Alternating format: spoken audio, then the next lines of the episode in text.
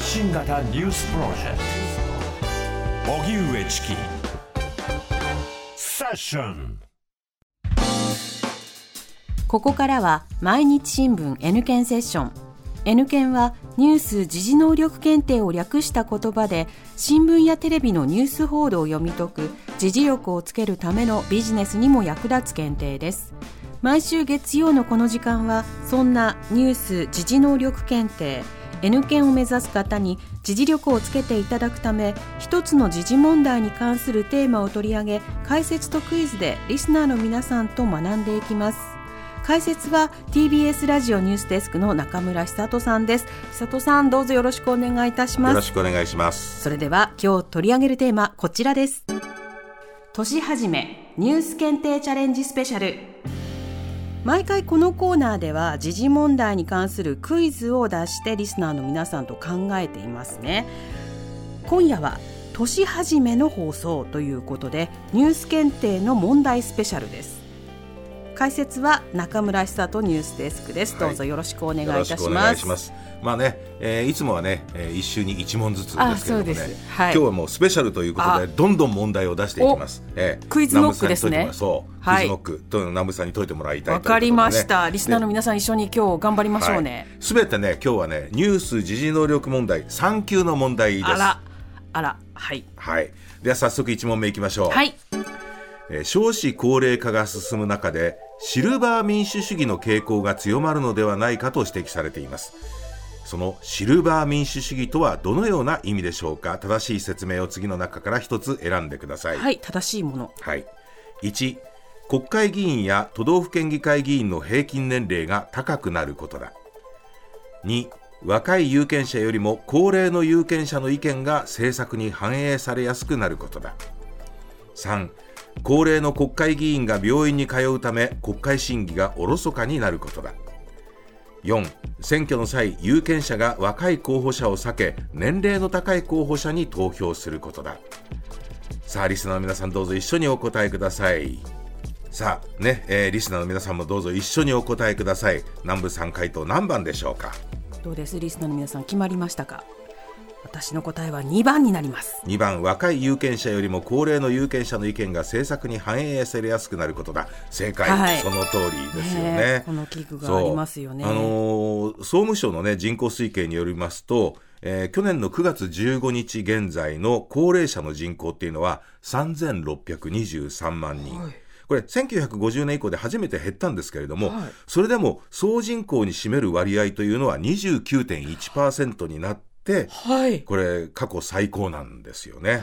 うん、で75歳以上の人口が初めて2000万人を超えて10人に1人が80歳以上になっているという、まあ、これ世界でもう最も高齢化が進んでいる国と。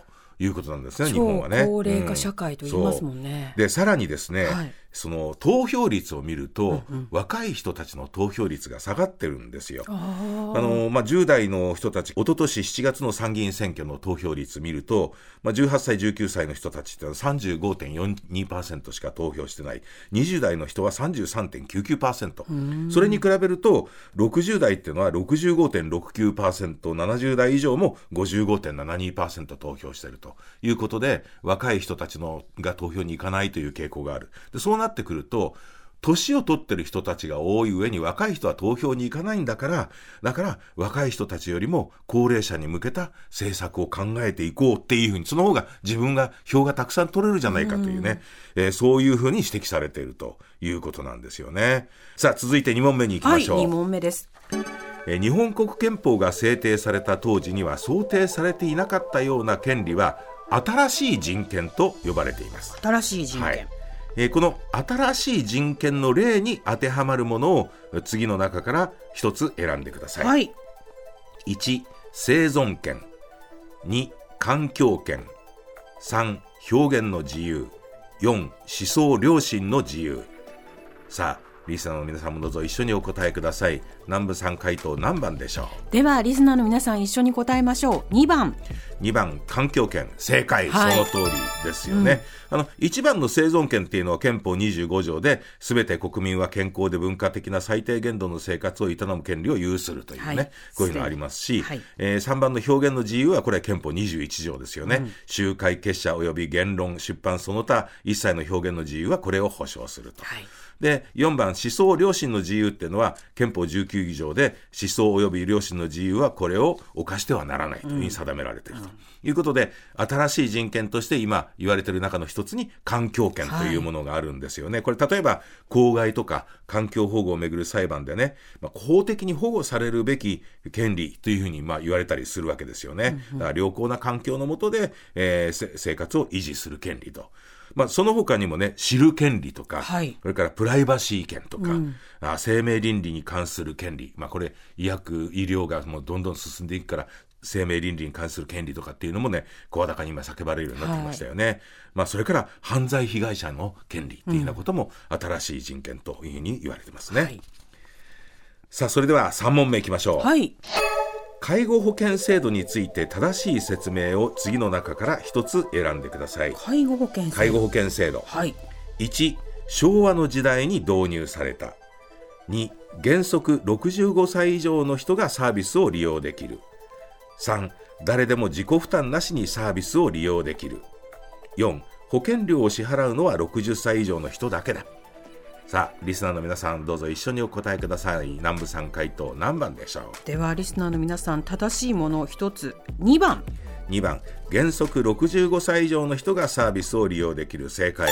その通りですよね。よね。あのまあ、うん、ただねあの40歳から64歳の人でも末期がんとか関節リウマチなどの特定疾病でね要介護とか要支援認定受けていればまあ、受けることができるとい。うことなんですよね。はい。はいで、えー、その他の項目見てみますと、1番、昭和の時代に導入された、これ、介護保険法が成立したのが1997年、はい、導入されたのが2000年ですから、これはね、ね平成の時代ということですよね。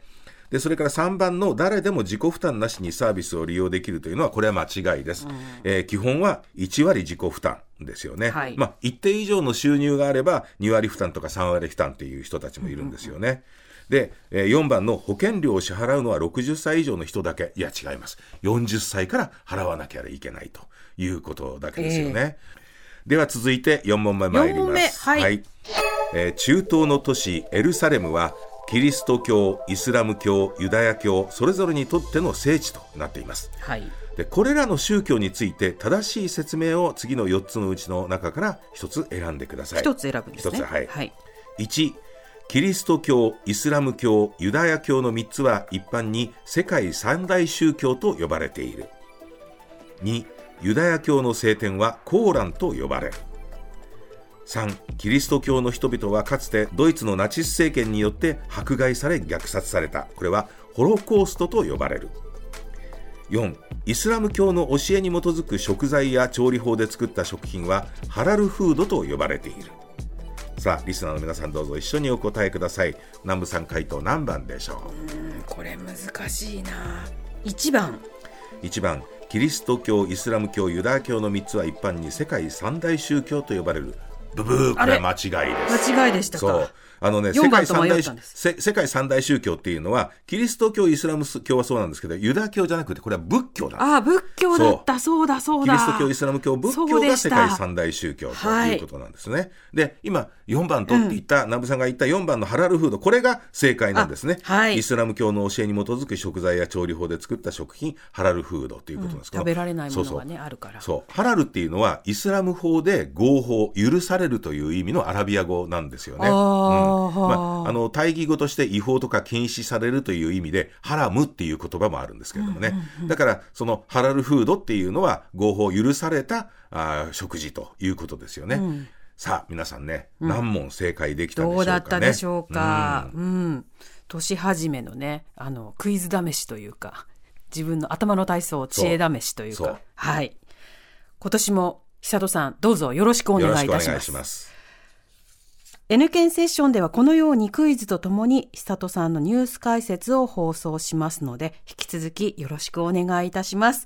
さあここでプレゼントのお知らせです。ニュース時事能力検定の公式テキスト発展編を5名の方にプレゼントします。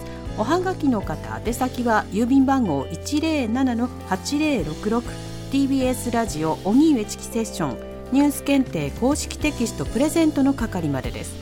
メールの方は ss954-tbs.co.jp で受け付けています。あなたのおところお名前お電話番号をお忘れなく。ニュース時事能力検定は年3回実施しています。次回の検定は2024年6月23日日曜日に実施します。マークシート試験のほかご自宅でインターネットを経由して受験する IBT 試験を実施します。詳細は公式サイトをご覧ください。毎日新聞 N 検セッションでした。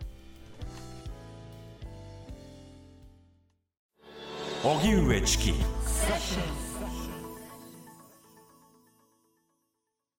たの平成間違ってます。平成のすべてを目撃したと自称する町浦ピンクが真相を激白僕もモーニング娘。のメンバーとしてデビューする予定やったんですよ TBS